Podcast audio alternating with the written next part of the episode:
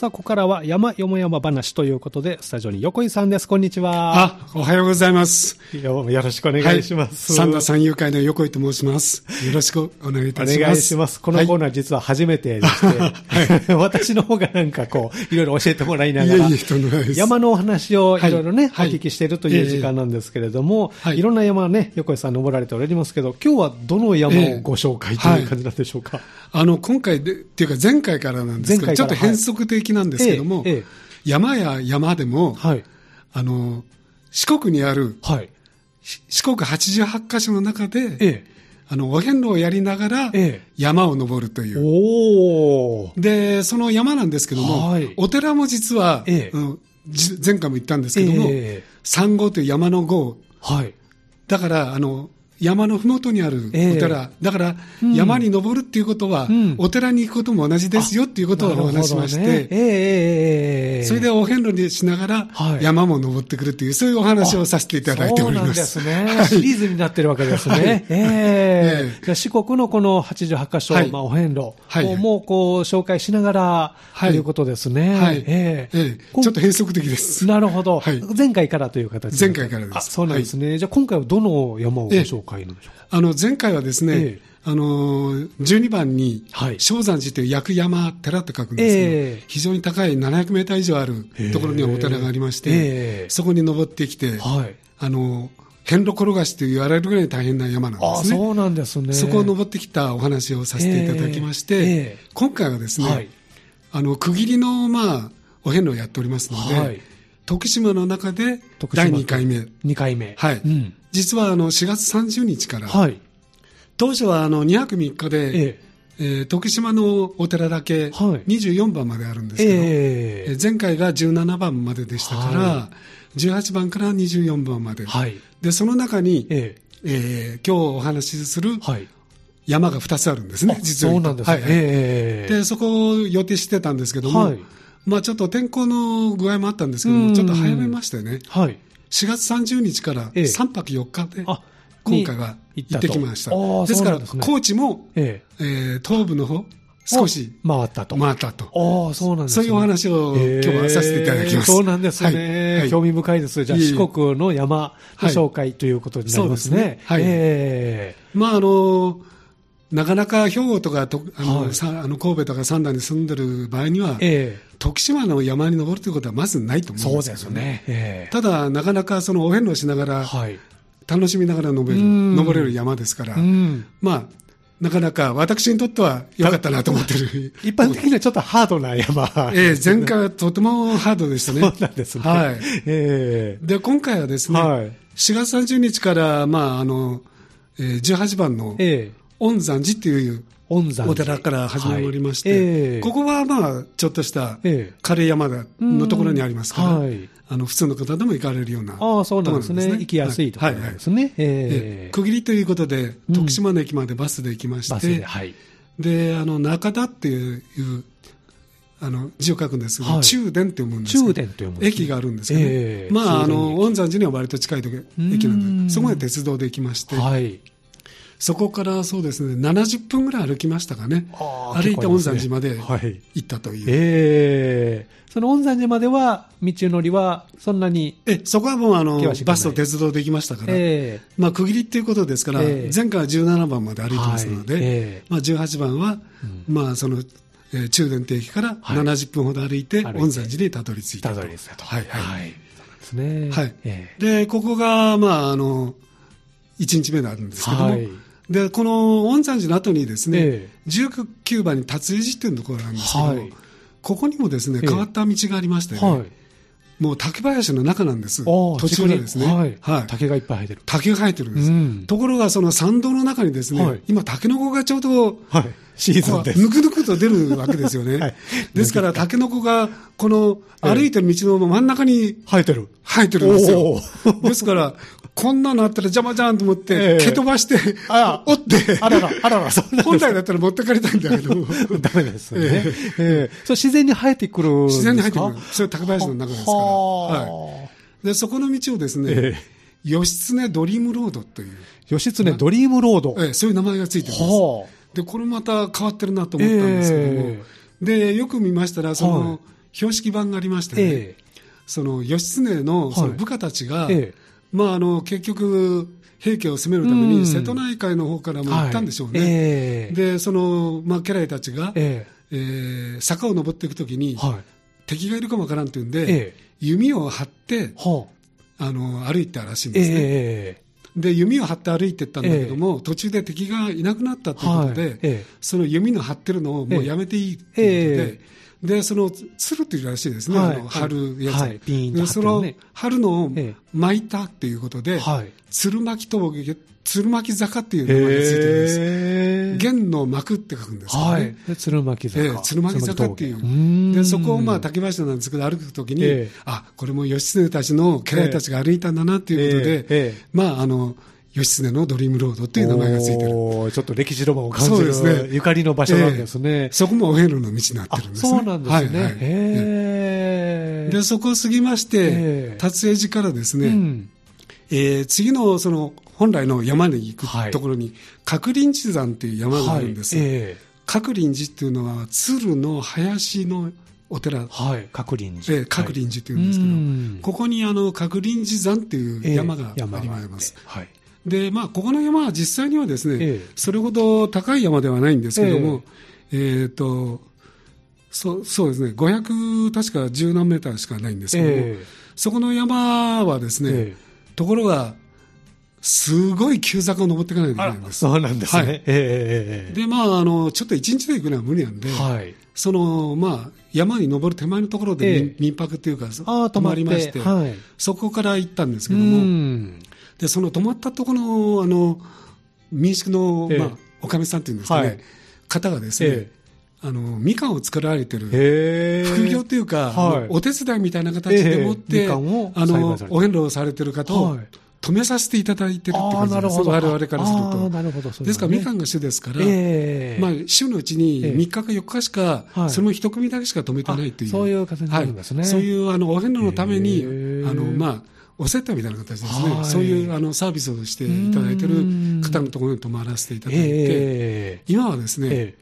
あの6割ぐらいがはい。外人の方です、あ、外国から来られて。へえ外国の方がええ。泊まるって言ってました。結構人気あるんですね、じゃあね。外国の方の方がよく知ってるんですよ、あ泊まるところそうなんですか。ええ日本の方がよく知ってるんです。ええで、あの、私の後もイギリス人が泊まるって言ってました。ああ、そうなんですね。はい。えへえじゃあ外国の方もお遍路されるということあ多いんですよ、今。あ、そうなんですあの、歩いてるお遍路の方はですね、え6割、まあ6割までいかない、半分ぐらいはええ外国人の方です、今。えへえ、はい。そうなんですね。あの、車で回られてる方はみんな日本人なんですけどね。歩いてるのが本当にい歩いてる方っていうのは外国の方半分ぐらい。です。ああ、そうです。じゃあ、はい。多分その日本の文化っていうので、それを知ってやってみたいというので、はい。はい。まあ昔ながらずっとついて歩いてるえをすると。ええ。今、あの、インターネットでもってすごく、ええ。あの、お遍路をやるために便利な、うんもう英文とかか 情報が外国版のも本本があるらしい充実してるんですね、ガイドブックがあるらしいんです、ええはい、そういうのをちゃんと研究してからええ登られてるんですね。ああ、そうなんですね。で、まあ、山にまつわるとですね、ええその泊まられ、はい泊まったところの、うんまあ、各林寺の、あの、山登る手前のところに、えあのーこれがですね、ええ中津峰っていうんでえすね。中津峰。中、中の津は津波の津。はいで、峰ですね。はい。の山のがありまして、ええその角林寺山とは対岸っていうか対面側にある山脈になるんですけども、その中津峰っていうところにもええ。外国人の方が登られたと言ってるんで、おー。私も知らないような山に外国の方が登ってるってことで、何ええびっくりしました。すごい情報を抑えてますね、ええ。いろいろ。それぐらい研究熱心な方がお遍路されてるっていう感じそうなんですね。はい。ええ。じゃあ、いろんな方がこう登られて、ええ。横井さんもまあその中で登って、まあ、という角林寺山の方に私は登っていっ行たと。ったということですね。えで、今ちょうど、あの、藤本さんが到着したと。あ、そうですか。いうことですけれどもね、はい入ってきてもらって、はい。えーしばらくちょっとバトンタッチになりますけれども、はい、あお疲れ様でした。じゃあ入っていただいて、ねえ、あの、コーナーちょっと先に進めてしまいましたけれども、ちょっとイレギュラーなパターンで、あの、3人で始まる。い。や、ちょっとこう、状況をですね、なんかはい、すごい事故バンタキトンネル。あ、すいません。あの、こんにちは。藤本です。はい藤本さんはい来てもらいすいません。はい。あのー、バンタキトンネルで、戸川さんがね、あの、はい紹介をしてくださってたので、えーちょっと私は車乗ってたので、状況が全くわからなかったんですけども、えー完全に通行止めになっていて、えで、そうですね。はい。で、迂回路の船坂峠っていう峠があるんですけど、そこに入って、ええ。あの峠道を越えてこようと思ったんですけど、三田から西宮に降りる分はそんなに混んではないんですけども、三田に来る分がピタッと止まっていて、もう動かなくて、ん。はい、3時間かか。初めて、初めて3時間かかって三田に来ました。峠越えるって大変ですね、やっぱり。いやいや、普通は峠越えても1時間15分ぐらいあれば、うん。ね、あの、来れる来れるぐらいの距離なんですけど、はあ。もうなんでかわからないですけど、もう完全に止まってしまってて、えーはい。そう、バンタキトンネルの中で、トラックと乗用車が正面衝突で通行止めになったと、朝はい、7時50分、そうですね、だから先ほど30分ほど前でもまだ通行止めの状態でで、すか。はいはい、でも三田から行く分には峠越えるのもそんなに苦労は多分しないとあ思います。すね。はい、あの見る感じは大丈夫だったです。はい。まあ時間に余裕を持ってね、これからの方は。ということで。本当にすいません、ご迷惑をおかけしまして、はいはい。ここでバトンタッシュということで、バトンタッチ。はい。四国のえっと興味深かったですけども、はいじゃあここで交代しますので。交代されますか、はい曲流れますか？一曲お送りし一たいと曲お思います。願いします。よろしくお願いします。この時間とが私がお送りしてまいりました。この後よろしくお願いします。はいこちらお願いします。改めまして、こんにちは、藤本愛です。えー今日、山よも山話のコーナーは、三田三遊会代表の横井時人さんをお迎えしまして、お遍路の山の続きをね、ご紹介い。ただいています。ちょっと変則的な感じいえいえ。で、スタートしてしまいました。はい。本当に申し訳ないんですけれども、後半よろしくおはい願いいたします。はい。さあ、お遍路の山ということで、ええ。いよいよ今から山に 登る形ですね。はい。で、あの、まあ、先ほど言ってた角林寺山という山に登るんですけども、はい。ええーこの山はあの516メーターはい。あります。で、この手前のですね、はい。2.6キロメートルってちゃんと出てるんですけども、ええ、ええ。そこからあの、急坂をぐーっと登っていかないといけないんです。はい。2.6キロって言ったら結構ありますからね。2.6キロ急坂。えー急坂です。大変。はい。で、そうですね、400メートルぐらい行ったところから、え先ほど言ってた、中津峰の山の山脈がずっとはい。対岸、対面側にこう見えましてね、ええええ。とっても綺麗な山で、あ今度来たら、徳島来たら、あそこの山、今度縦走してあげようかなと思ったぐらいにあいい山でした。あ、そうなんはい、それが見えたんですね。ねいいですえね。えでそれを、を見ながら、その後は急坂をもう必死になって登っていくと、はい。で最後はもう参道になりましてね、階段が続いてて、はい。もう必死の思いでもってはい、角林寺ってお寺にはい。着きまして、ええ。まあ、このお寺は実際にはあの20番というお寺なんですけども、はい。でそこまで行きますとね、ええ。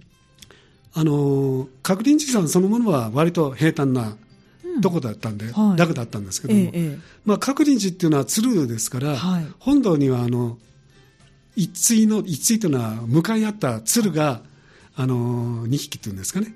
あの、はい。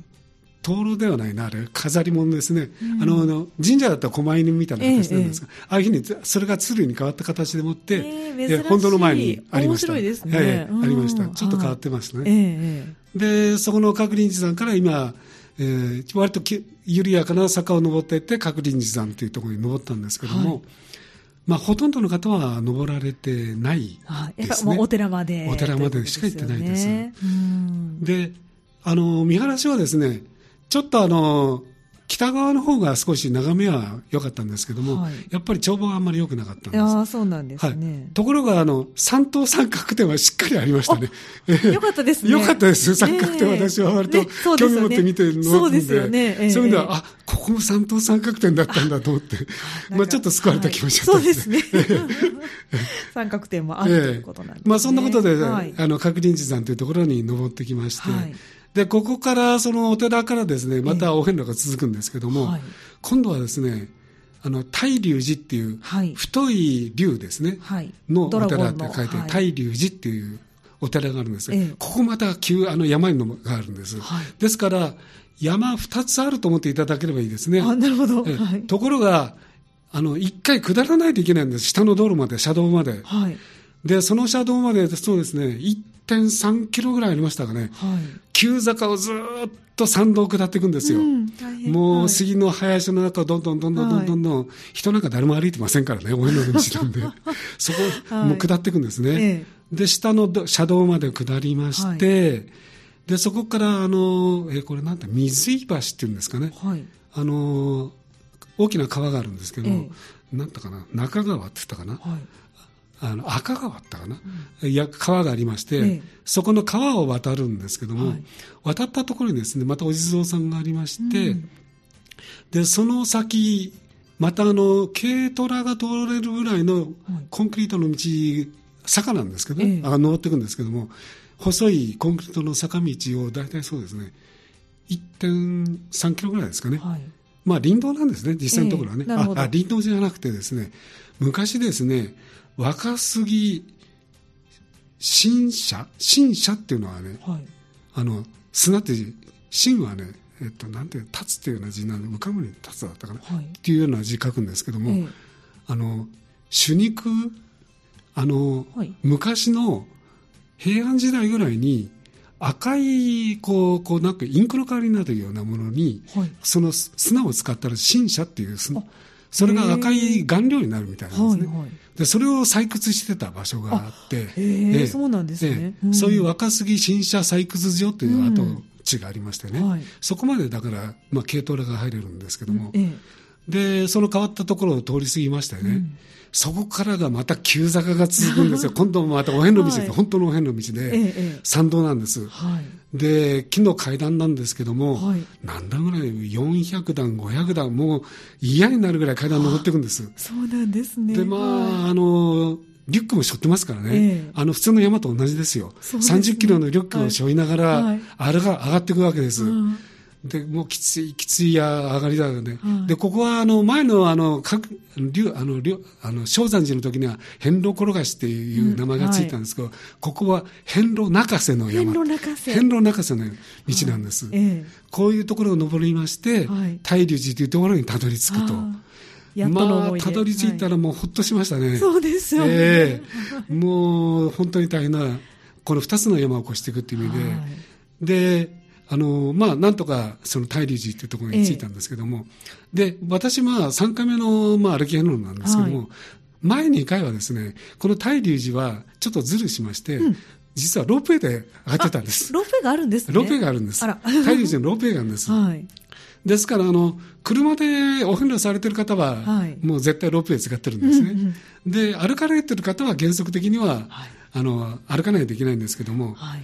まあ、ただ、あの、前の2回はですね、そのロープウェイの道っていうのが、やっぱり、6キロぐらい、車道を歩かないといけないんです。なるほどそこからロープウェイに乗らないといけない。ええええだったらもう歩いて、きついけども登っても、まあ、距離的にはあんまり変わらない、時間的にもあんまり変わらないんで、今回頑張って登ったと。なるほど。はそしたら遍路中瀬だったんですね。遍路長さだったと。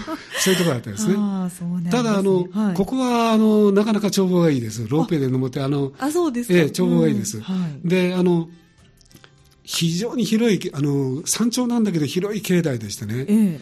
あの、かなり、あの、大規模なお寺ですね。あ普通のお遍路のお寺に比べたら、もう3倍ぐらい境内も広いし、非常に広くて。はい。で、あの、設備もいいです。そういう意味で言うとですね。で、あの、あの、五重塔なんかも立派なのもありますし、いろんなこう、鐘楼もあるし、はい。なかなか立派でしたね。じゃあ、登った甲斐がある。はい、ありました。で、藤の花も咲いてましたね。あちょうど藤棚があって、藤のええ棚もありました。はい。であと、あの、今頃ちょうど尺投げがちょうどいいんですね。ああ、なるほど。あ4月のこちらですと、あの、清水、播州清水棚も、はいあの、尺投げ綺麗ですね、えええええですから、ちょうどここも尺投げが咲いてましてね、うんなかなか綺麗な、大規模なはい、大きい、あの、お寺です。そそうういう正山寺ってところに行きまして。ええ。で、この正山寺から、そのロープウェイの山頂の駅のところまで下ってきますとね、はい。昇進ヶ岳っていうところに行く、あの、標識が出てるんです。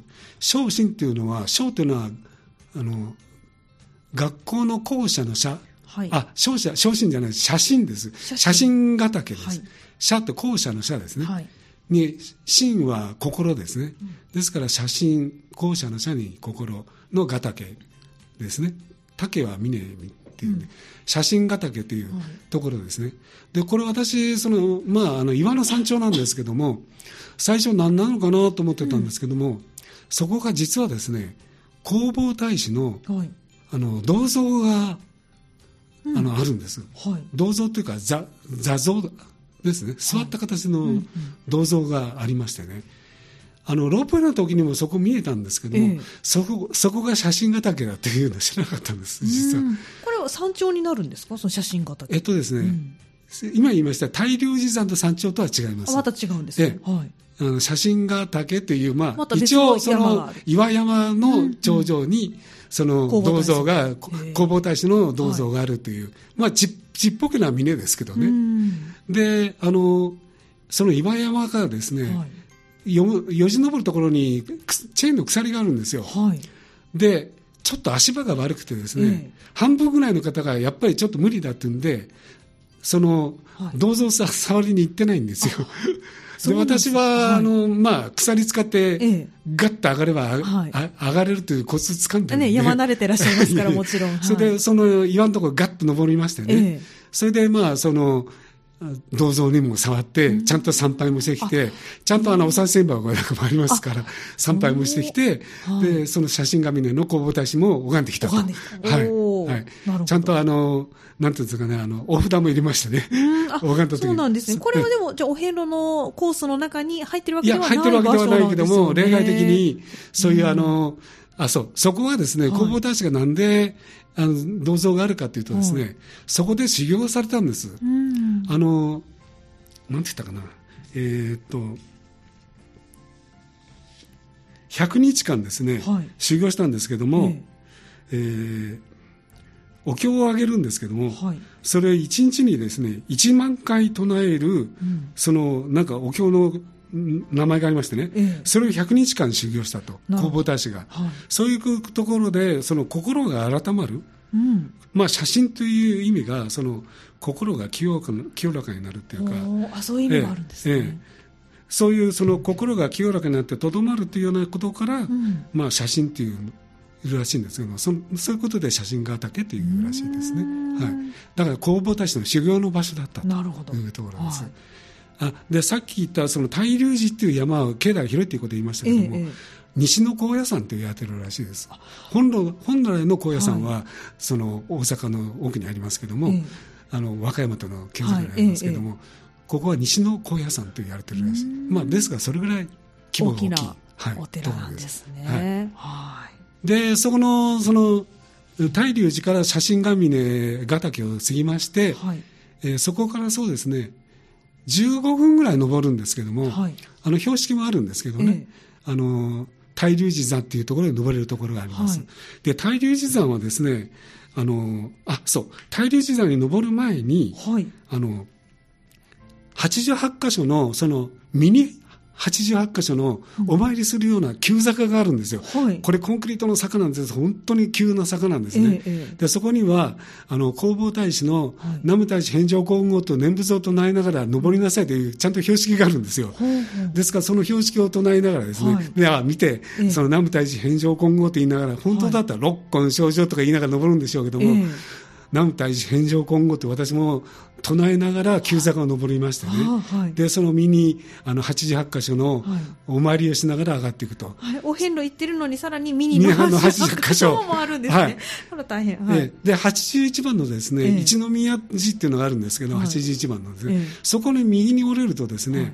その大龍岳っていうこれもあんまり登られてないんですけども、はい。あのちゃんと山マップの登山地図には載ってるんですけど、はい。ルートも載ってるんですけども、ええええ。その大龍岳っていうところにも登ってきまして、うん。そこ600メートルあります、標識が。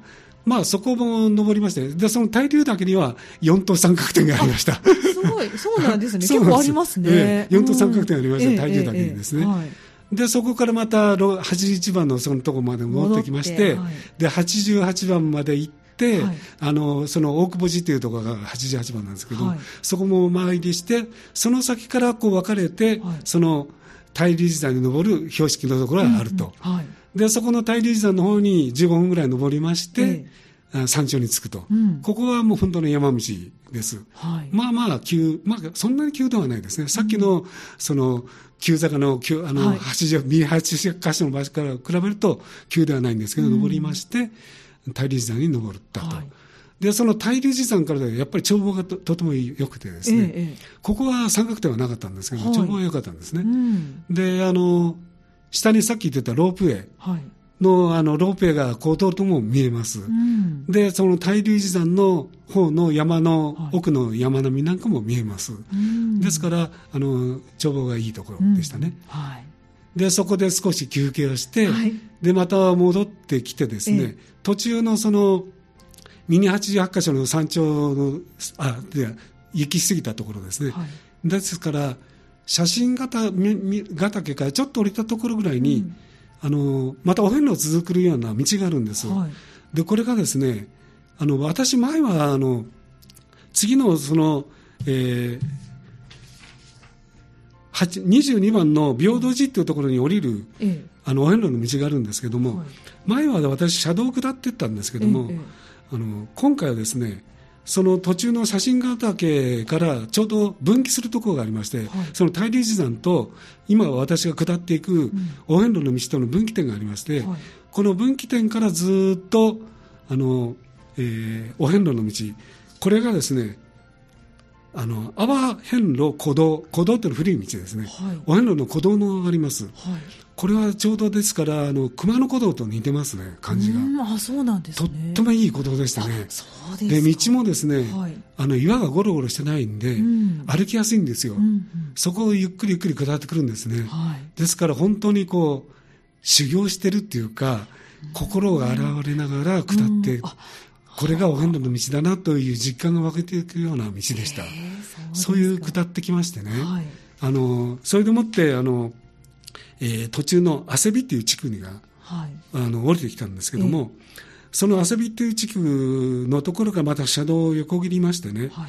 でまた一つ山を越すんです、はい一山越すんです、ええ。でこの山がまたお遍路の道でして、ええ。途中もやっぱり、えーまあ、先ほどのあの辺の長さの道ほどではないんですけども、まあ、もう何回かこう山を歩いてますからね、上り下りしてるんで、疲れてるから、そうですよね。ものすごく大変だったんですけども、はい。ええで大根峠っていう峠を越してですね、はい。でまた下って、また車道に出たんですけども、で車道に出ましてね、あの歩いてると、もうあの地区のあの部落というか、あの畑をやってる家なんかもたくさん出てきます。で休耕田なんかたくさんあるんですけども、あの休耕田の中にですねお遍路さんの癒しのためだと思うんですけども、はい。休耕田を花壇にしてくれてるんですよ、うんうん。はい。だから田んぼのこう一区画をですね、ええ。お花で飾ってくれてるんです。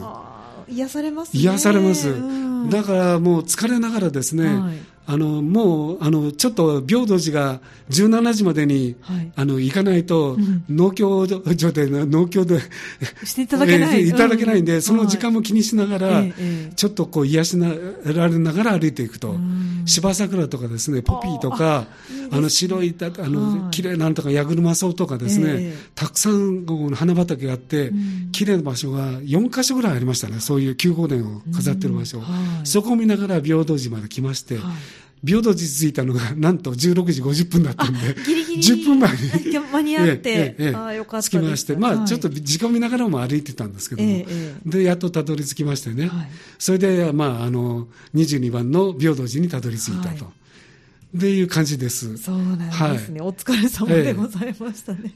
で、はい。実はこの後はですね、え平等寺までが今回の山の目的で、はい。2つの確認寺山と大龍寺山という2つの山は、非常に大変な山だったんですけども、越えましてね、はいでこの後は少しちょっとあの観光も兼ねようということで、おはいちょっと変わった、そのお遍路しながらちょっと観光も兼ねようということで、はいちょっと変わった話をこれからさせていただきます。はい。